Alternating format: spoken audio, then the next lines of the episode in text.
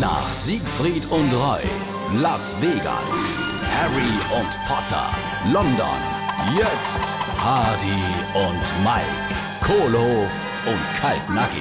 Mensch, du bist ja ganz bleich. Ah, mir geht's auch gar nicht gut. Oleg, wa- was ist denn los? Bist du krank? Du, das ist wie angeflogen. komm. Ich habe gestern auch nur fünf Flaschen Bier getrunken. Was war denn das für Bier? Von manch einem kriegt man ja dicker Knause. Das, das mexikanische da.